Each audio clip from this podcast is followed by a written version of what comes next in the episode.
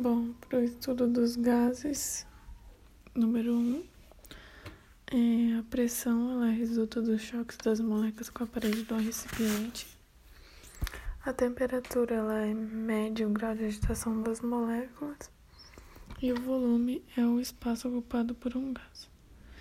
Então, nas transformações gasosas, a primeira é isotérmica, que é também chamada de lei de Boyle, Boyle é um tipo de transformação que um gás sofre quando a temperatura é constante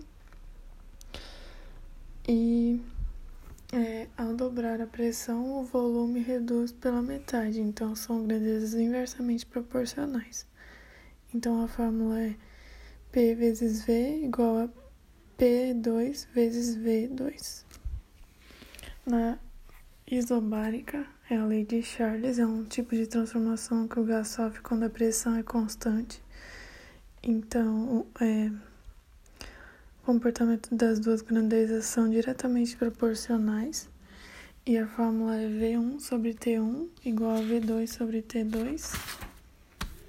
E na isocórica, também chamada de isométrica ou isovolumétrica, é a lei de Guy-Lussac que é um tipo de transformação que um gás sofre quando o volume é mantido constante. Elas também são diretamente proporcionais. E a fórmula é P1 sobre T1 igual a P2 sobre T2. E na transformação geral, a fórmula é P1 vezes V1 sobre T1 e P2 vezes V2 sobre T2. Na equação de estado ou equação de Clapeyron, é, a fórmula é P vezes V igual a N R T.